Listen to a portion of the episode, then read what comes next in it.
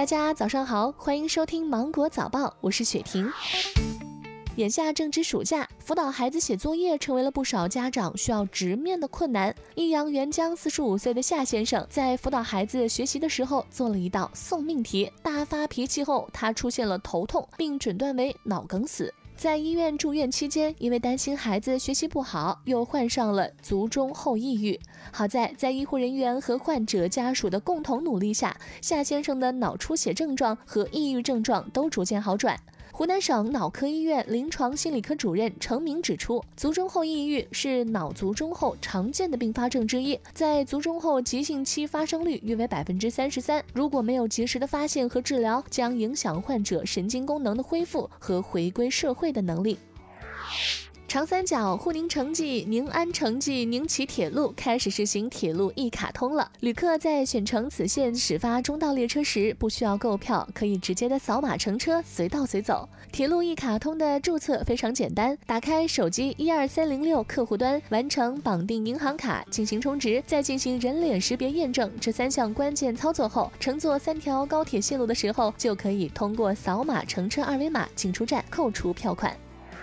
近日，已经有不少的考生陆续的收到了录取通知书。江苏省反通讯网络诈骗中心发出预警：不法分子通过非法途径获取考生的身份信息，可能会冒充院校的老师行骗。家长们接到所谓大学老师的电话，一定要仔细的甄别，特别是涉及奖学金、助学金。民警提醒，不要随意点击陌生链接或者随意扫码，要时刻记得验证码，不要告诉任何人。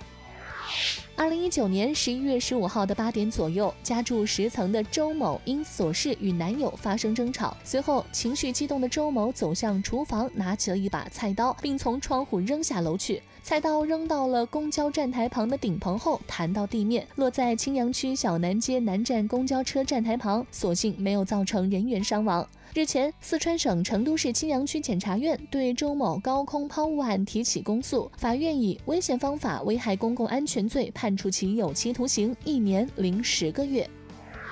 近日，世卫组织总干事谭德赛在例行记者会上说，多国超百分之四十新冠死亡病例在长期养老机构，在一些发达国家，这个数字高达百分之八十。同时，世卫组织强调，年轻人也是新冠病毒的易感者。世卫组织再次呼吁年轻人谨慎防护，保护自身和他人。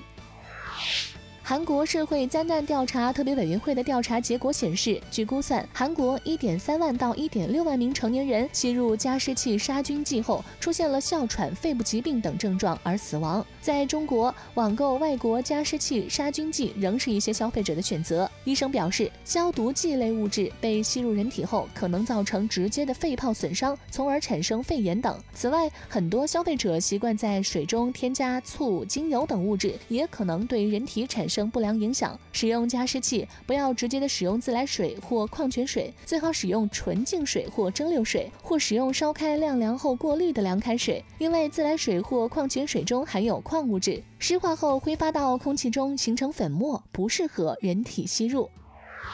好了，今天的新闻就到这里，我是精英九五电台的雪婷，祝你度过美好的一天，拜拜。